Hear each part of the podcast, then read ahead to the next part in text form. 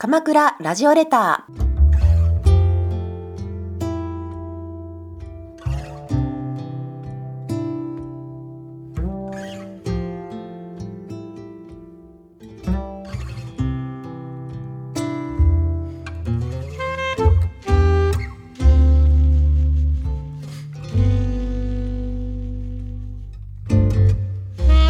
ラジオレターをお聞きの皆様こんにちは。パーソナリティのゆりです。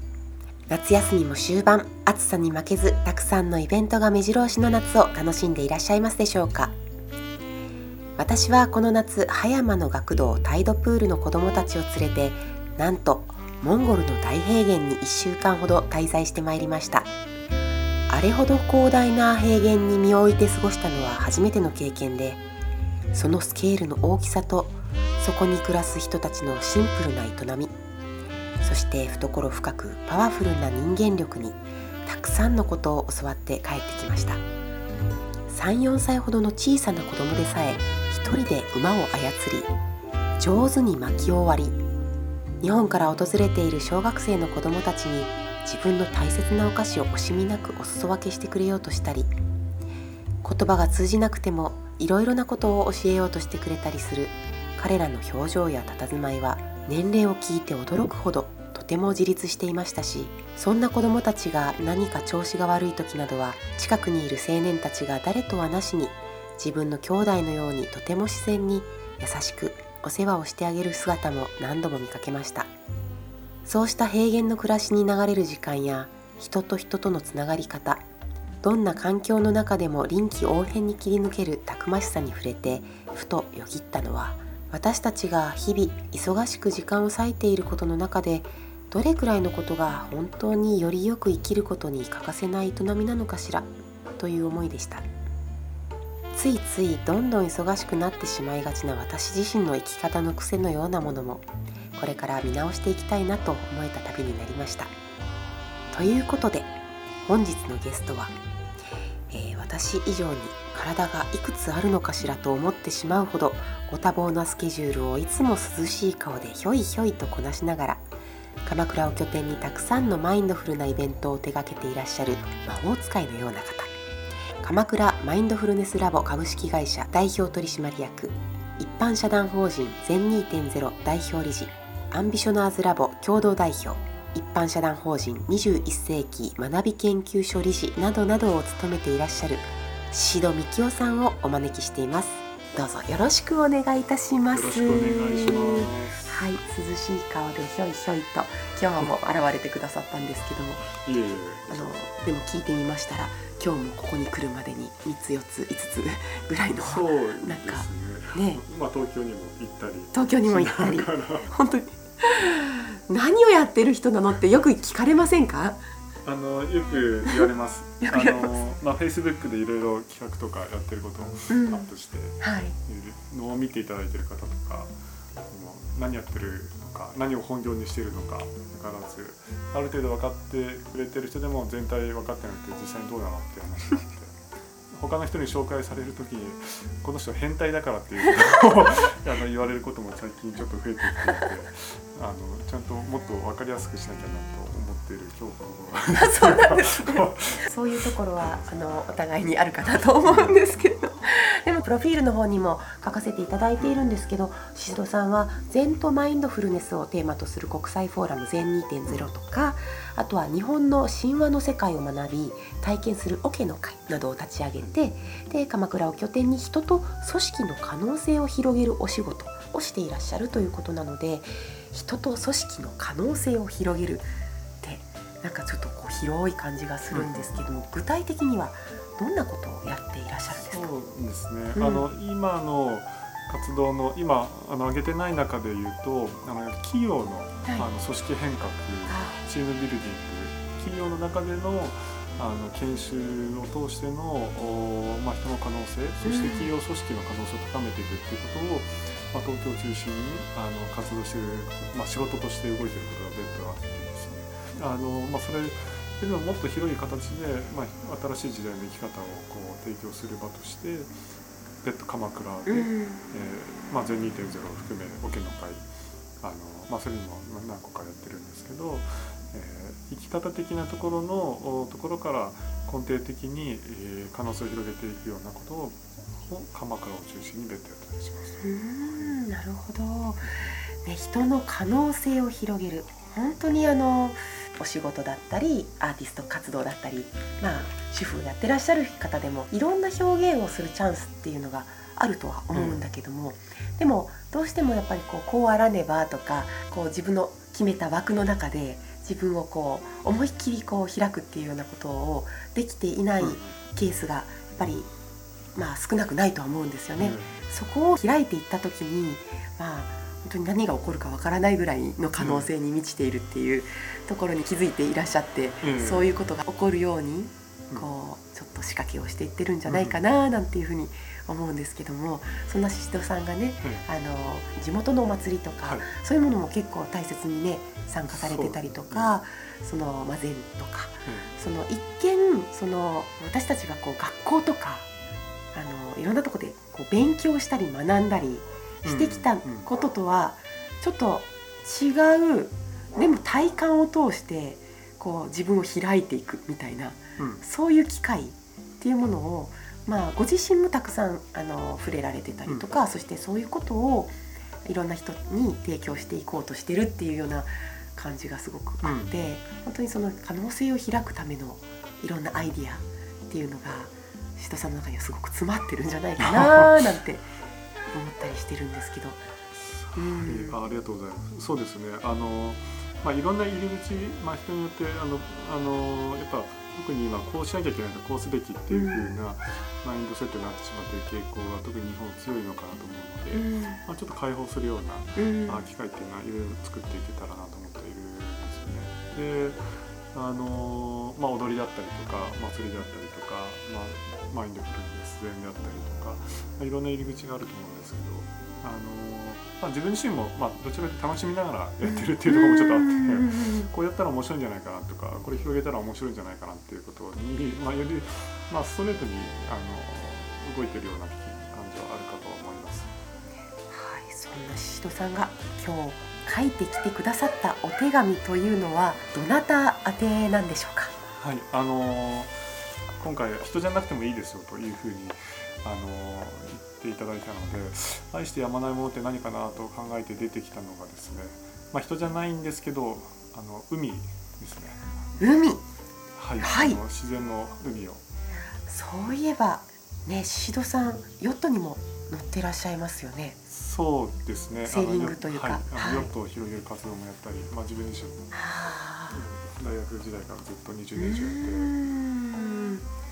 その海にお手紙を書いてくださったということで。まあちょっと手紙と言っていいのかこんな初めてなんでね。はい。感じなんですけど。ではでは読んでいただけますでしょうか。愛してやまない海へ。何度見ても飽きない。悩みを感じた時元気がない時いつも支えてくれて力をくれた。気づくと会いに行ってしまう自分がいる愛してやまないものと言われて浮かんできたのがあなたでした。それは海といろいろあっても海に行けば何とかなるのではと思う自分がいます。無条件な優しさと自然の厳しさを教えてくれる海。思い出すのは高校生の時。試験前に勉強しに行っていた神奈川県の県立の図書館の自習室から紅道坂を降りて歩いていったみなとみらいの海。ただただ海を感じる時間が欲しかった。勉強しているよりも長い休息時間が懐かしい思い出ですと。大学に入ってからヨットサークルに入って毎週のように通った湘南の海は今でも大切な場所です。逗子と葉山を抜け毎週通った佐島の海。ヨットをやるようになって一層海が身近で離れがたき存在になりました。同じ場所で海に出ても日によっては全く違う顔を見せる海。穏やかな風のない夏の日は鏡のようになった海面の上で、え、のんびり過ごせる時もあれば容赦なく吹き荒れる強風の時にはあっという間に転覆をさせられて気づいたら海の中にいることも。強風の中ヨットが転覆しマストが折れ搬送不能になった時は近くを通る船にも助けを求めつつも荒波の中でなかなか気づいてもらえず死を覚悟しやっと漁船に救助された時には海の怖さを改めて思い知った時でした。自分がとてもちっぽけな存在で自然の一部でしかなくどんなに意識を高く持ったとしても簡単に打ちのめしてくれる海。だけどただその大きな存在が前進させる力をくれていました大学院生の時にはその後の進路に悩みを抱え東京にいる時少しでも海に近づけたらと途中下車して品川の駅から天王洲アイルまで歩いて運河を見に行きました。竹芝桟橋にもよく一人で行ったかねただただ海を見ているだけでわずかながらも前進力が前進する力が湧いてきた。大学1年から始めたヨットはその後も続け気づいたら20年以上経ちます。ヨットで海に出ると当時と変わらない感覚がよみがえる。結婚し子供が生まれ海を求めて鎌倉に引っ越しました。朝保育園に送りついでに一瞬だけでも見に行く近くの材木座の海。江ノ島で一日ヨットに乗った日でさえ家に帰ったらまた夕方には行きたくなってしまい夕焼けを見に行った材木座の海。鎌倉に住むようになり海が近くなっても一日に何度も見に行ってしまう。妻に飽きられても愛してやまない海。海を思い出すだけでいろいろあっても海に行けば何とかなるのではと思えています。いつもありがとう。そしてこれからもよろしくね。そんなに愛してるんですね。海でしたかいやちょっとなんかあの分かった気がするのはあの私本当にシードさんがどうやったらこんな忙しいスケジュールをこなせるんだろうってもうなんかそれこそどこでもドア隠し持ってるんじゃないのって思うぐらいあの本当にどこにでもねあの必要とあらば顔を出していらっしゃってすごいなってでその、まあ、体力もそうですしこ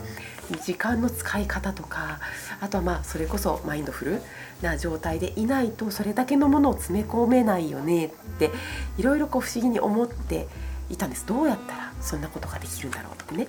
でも海で瞬間リセットしてるんですね。まあしてる感じは何かありますね。うんそんなに毎日何度も行ったりするんですね。まあ行けない日も全然ありますけど、うん、まあまあまあそうですけどね。そうですね。あの一日に何回か見に行っちゃう感じはありますね。うん。海に行ってその海を見てると少しでもちょっと前進する感じがするってね今文章の中にもありましたけれども。なんかあのその時に自分がマインドフルな状態になってる感じっていうことなんですかね。正直分かんないですね。分かんないですっていうあのただただ行きたいっていうふうな感じであのなんか一瞬見ただけの安心してすぐ帰っちゃう感じがあるんですけど、うんうんうん、本当まあよく飽きないわねって言われるんですけど。安心しちゃう。なそこに海があるっていうのを確認しただけ 何度も行く場所でもなんか、海の景色を一緒に見ただけでもなんかこう蘇る感覚があるような感じがあって。いやそんなねあの宍戸さんが今まあたくさんのことを手がけていらっしゃるんだけれどもでもその中でも共通してるこう共通して流れているこうエッセンスのようなものもあると思うんですけどそこにマインドフルネスっていう、うん、そういうキーワードがあると思うんですけれども、まあ、この秋またあの3回目ですかね、はい、今年で。全2.0国際フォーラムがありますけれどもちょっとそのあのご紹介と宣伝などもしていただけたらと思うんですけれども。とまあ、今年で3回目となる全2.0まあ、今年は9月21、22の土日に、えー、開催します。場所は県庁寺さんあの北鎌倉にあるあの臨済宗の禅寺なんですけどお、まあ、20名以上のあの講師の方々あの、まあ、僧侶の方々科学者の方々アーティストの方々幅広い角度でジェントマインドフルネスを体験して伝えてくれる方々に集っていただきます。ぜひあの多くの方にあの鎌倉の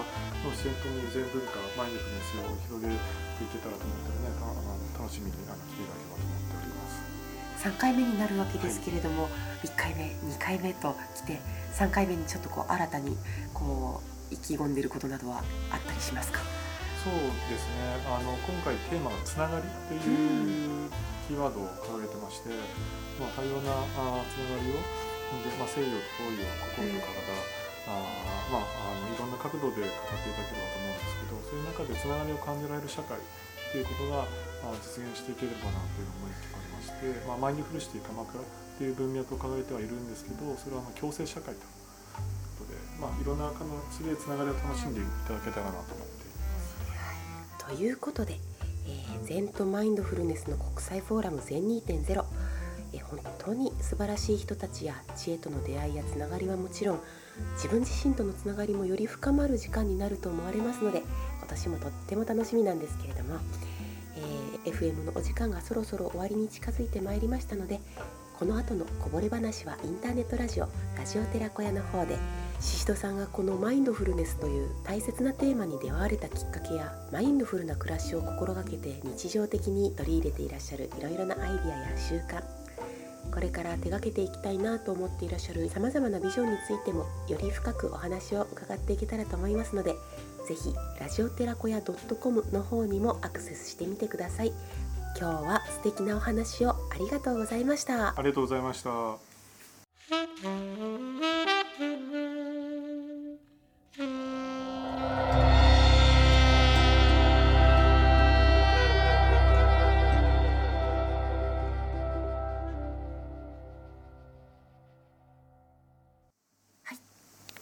で。はい、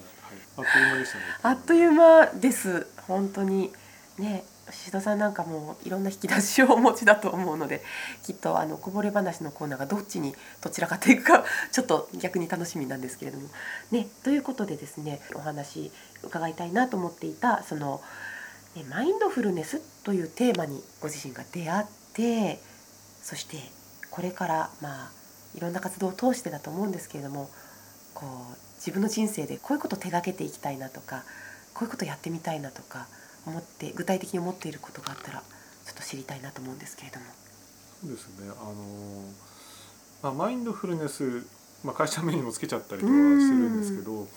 あのまあマインドフルネスという言葉が私もあの知る前からですね、あのマインドフルネスって言葉を使わずに「be here, be here now」的な話だったりとか、やっぱ今ここのお世界観の重要性を伝えたり体感して自分を実践しようとしてたところもあって、まあ、その言葉が、まあ、最近マインドフルネスっていう言葉だと伝わりやすいなっていうのであえて使うようにしていった背景はあるんですよね。あのまあ、伝えていきたいところと、まあ、自分の興味関心はずっと高校時代から、まあ、人間の意識の可能性、うんね、あの本当に持ってる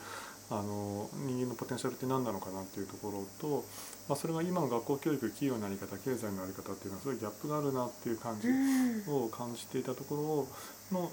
意味合いのあの本質性の探求とそれを普遍化するっていうことの意味合いにあの興味関心がありながらずっと今に至ってるっていうところが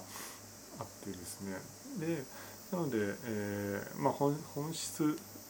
の探求またあー人々の可能性があー、まあ、みなみんなが感じられながらもこう多様性を持って広がっていくっていうことにつなげていきたいなっていうのがうん。重なるずっと思ってるそういうこう方向性にこう興味がいき始めたきっかけとかは何かあるんですか？まああのすごい体弱かったっていうのがあってうんうんうん。喘息持ちで入院してたりとかするようなとこもあって、まあ、その頻度を言ってわけじゃないですけどでもで、まあ、苦しいのは当たり前というかで体、まあ、学生高校あの小学生高校生中学生ですね、まあ、そういう時に逆にいろんな世界に連れてっていただけたというかうん。あの西洋医療だけじゃない世界にああなるほど。そういうところで出会った。出会って意識の世界とか無意識の世界あの、まあ、スピリチュアリティみたいなところに出ていったのがあそういう環境、まあ、自分がそういう状況で何度かあの治せたらっていうところで連れてっていただけたのが大きいのかなと。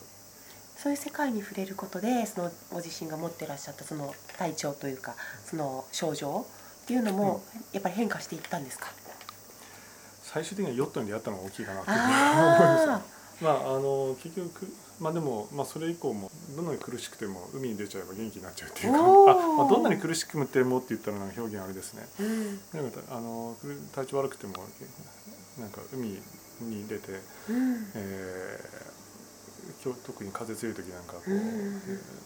まあ、そんなこと言ってられない状況に追いやられるから まあなんかなんか元気になって帰ってくる感じがある意味それがマインドフルネスっていう状況にも近しいのかなと思います。まあ要は他と考えてらんないっていう状況。は かなっていうのはねあったかなと思うんですけどね。集中する感じなんですかね。やは今この瞬間に気を張り巡らしてるっていうか他のこと考えてられないというか、過去とか未来とかに意識飛ばないで今この瞬間に意識をあの船のバランスだけじゃなく風海の状況とかに意識を張り巡らしてる状況な感じはありますよね。うーん。今やこのマインドフルネスという言葉は、まあ、多くの人がなんとなくイメージが持てるぐらいの認知度になってきたんじゃないかななんて思うんですけども、ね、例えばヨガだったり瞑想だったり、まあ、その他にも、ね、ヨットでもその状態になれたりとかっていうことを考えると今ここに意識を完全に置くということがマインドフルな状態と思ったらいいんですよね。ですねあのまあ程度の差っていうんでしょうか深さとか全然違いがあると思うので。うんあのやはり瞑想する、まあ、座禅をしたりとかして、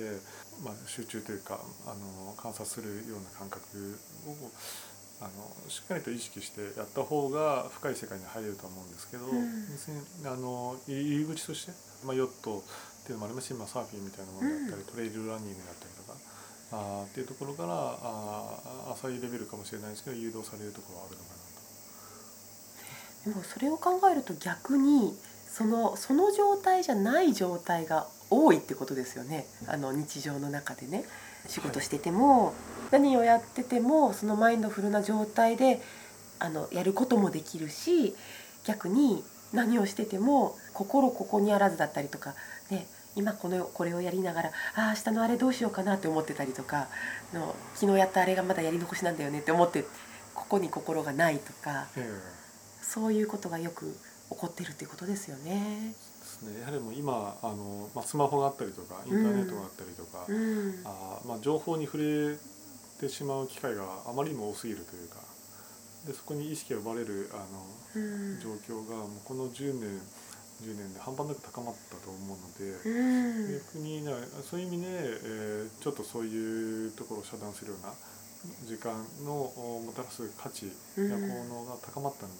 高まってるというか求められてる感じがしますけどね。その情報っていうのは自分の内側から来る情報じゃなくて外側から来る情報なわけですよね。だから本当に本当にスマホもそうですけど外から来る情報にまあ心を取られてですね、うん。自分が今何を感じてるのか自分が今どういう状態なのかとかそういうことをちゃんと見てあげる。そこにこう目を向けたり耳を澄ましてみたりっていう時間結構まあやっぱり意識してやらないと少なくなってる気がしますね。そうですね。あのすごく減ってると思います。うん。大事な時間になってるうん。やっぱり自分が整っていくために、うん、そしてまあ自分のそれこそ可能性を開いていくためにはぱり自分の内側にある状態とか、うん、声とかそういったものにこうちゃんと目を向けて今ここを感じるっていうことが一番大事なことなんだっていうふうに思われているんでしょうかね。あの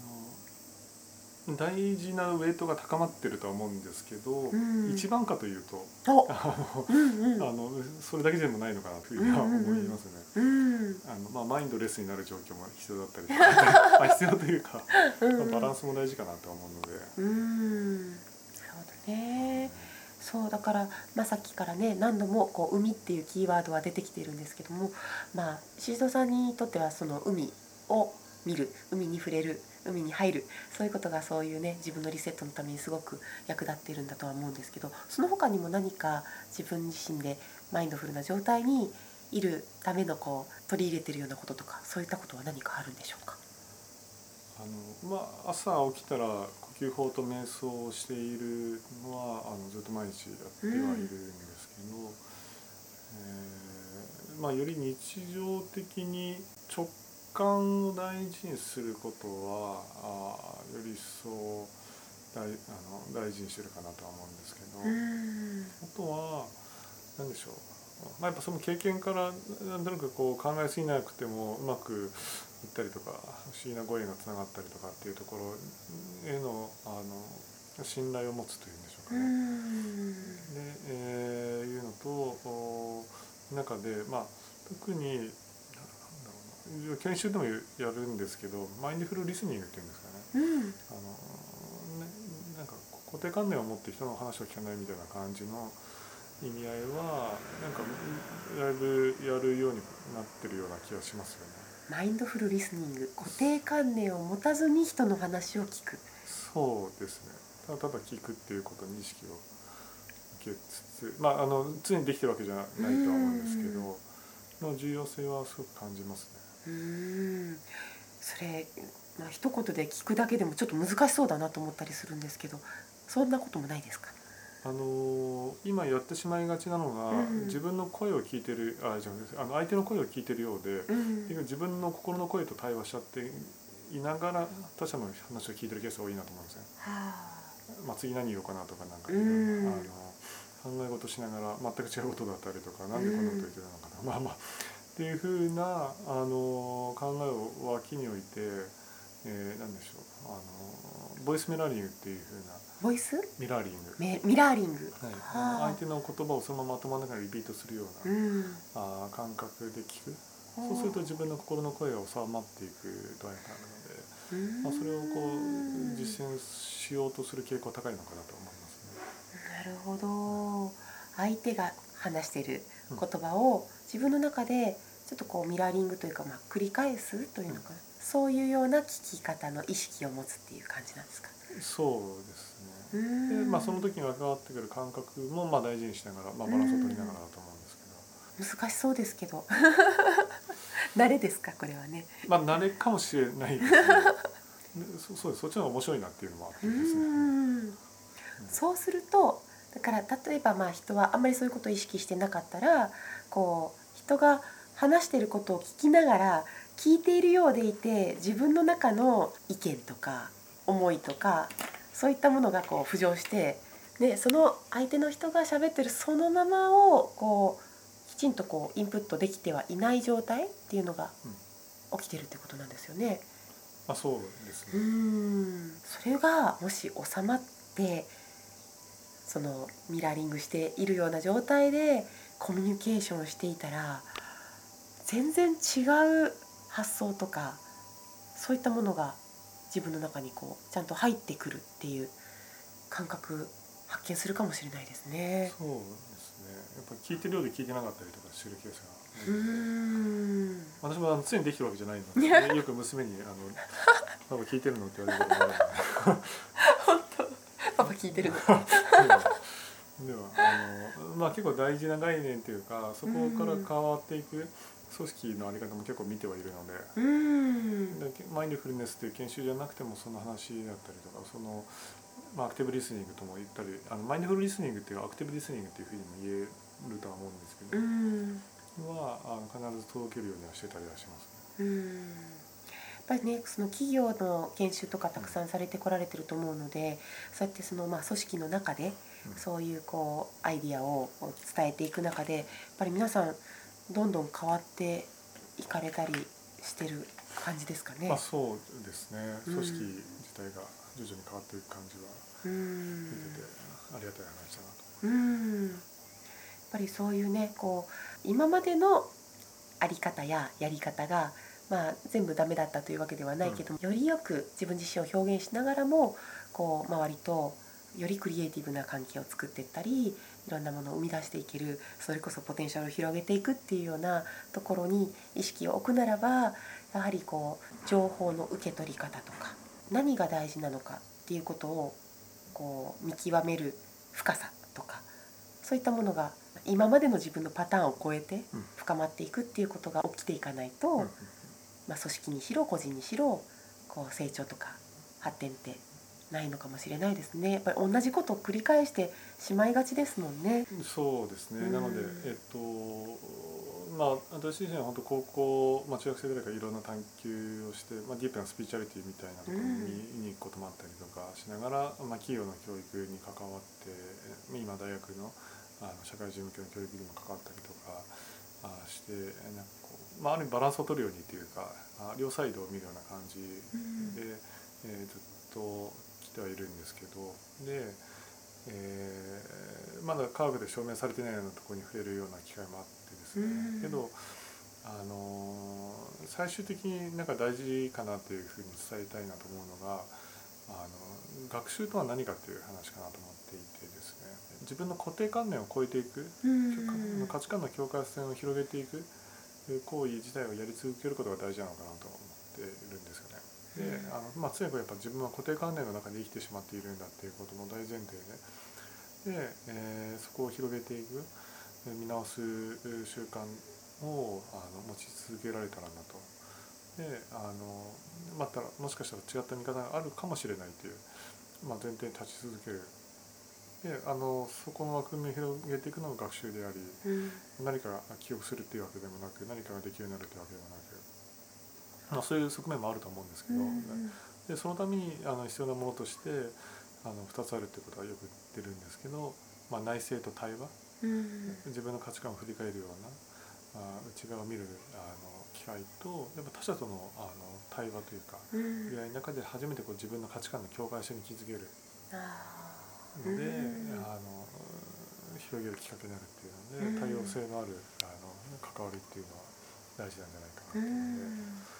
まあ、そこら辺はあのなんでしょういろんなところで話はついついしちゃう。うん内省と対話ね。はいこれは本当にあの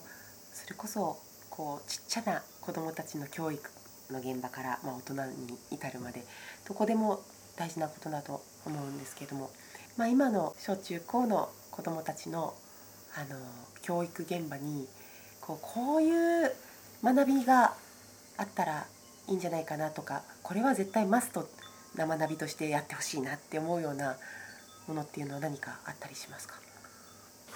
そうですね。あの根拠のない自信を持つ重要性ですかね、う根拠に縛られないで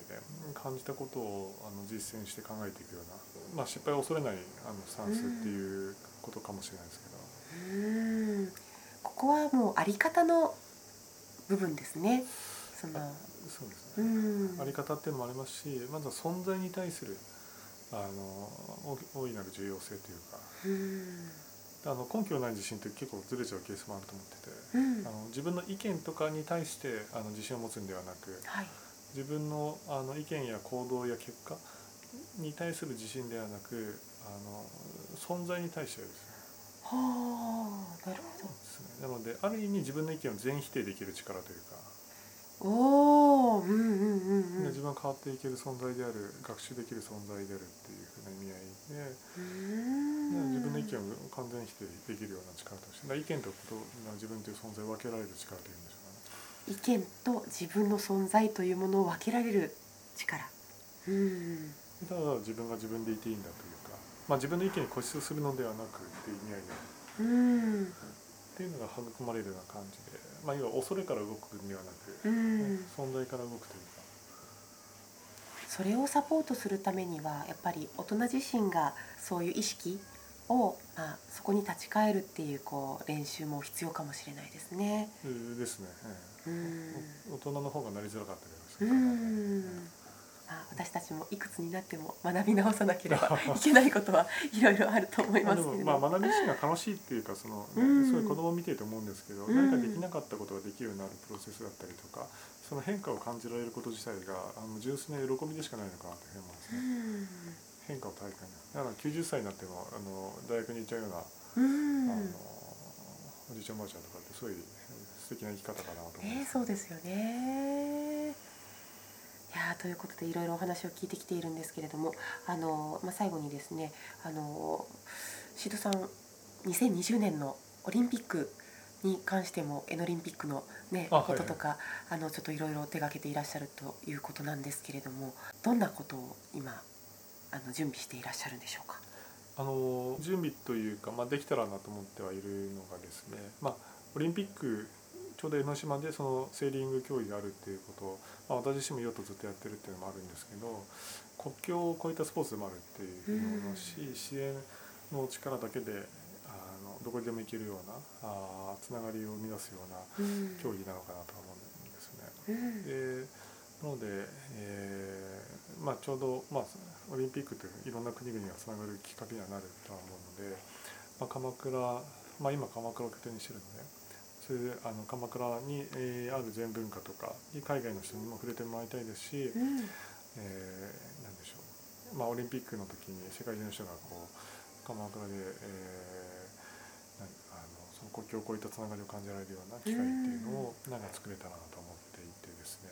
まあ、そういう時にあの言葉を超えたああの世界の中につながりがより一層感じられるっていう時にあの